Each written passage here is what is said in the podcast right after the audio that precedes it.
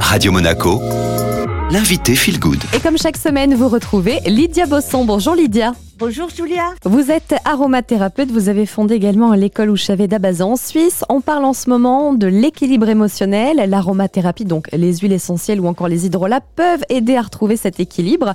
Aujourd'hui, on va zoomer sur la clarté, la concentration, comment bien les retrouver. Mais déjà, Lydia, pourquoi est-ce qu'on perd en clarté et en concentration à certains moments de notre vie? Actuellement, nous sommes bombardés par de nombreuses informations et il est des fois difficile à faire le choix. On perd un peu notre intuition, on est un peu perplexe, on pense beaucoup, on analyse beaucoup. Et du point de vue Ayurveda, de nouveau, l'élément air augmente parce qu'il y a beaucoup de mouvements au niveau de nos pensées. Et cet excès de mouvement, en fait, augmente Vata. On devient déconcentré, dispersé, on ne sait plus euh, se poser. On, a perdu un peu euh, la touche off et delete de notre euh, mental. Donc, il s'agit d'apaiser un peu cette surexcitation mentale. Le manque de clarté concentration, on peut même dire mémoire, hein, l'affaiblissement de la mémoire provient du fait qu'on pense trop. Quelle huile essentielle, Lydia, vous pouvez conseiller justement euh, pour regagner un petit peu en clarté, en concentration? Vous diffusez une huile essentielle de citron, par exemple, dans un bureau.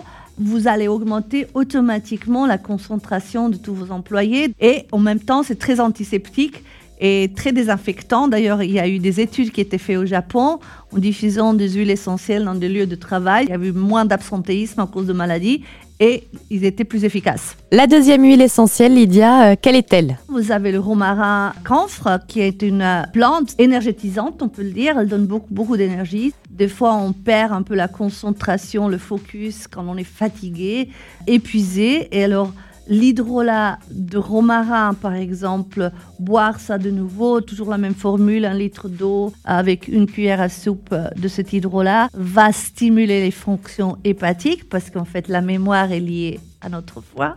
En stimulant les fonctions hépatiques, automatiquement, ça va améliorer notre mémoire, notre concentration et notre focus. Et puis, on a une autre plante, le basilic surtout le, euh, basilic euh, avec euh, le chémotype méthylcavicol, qui est une molécule en fait de la famille des éthers, qui a un effet extrêmement antispasmodique, décrispant au niveau de notre système nerveux, parce que des fois on est trop nerveux, trop agité pour pouvoir se concentrer, pour pouvoir être clair.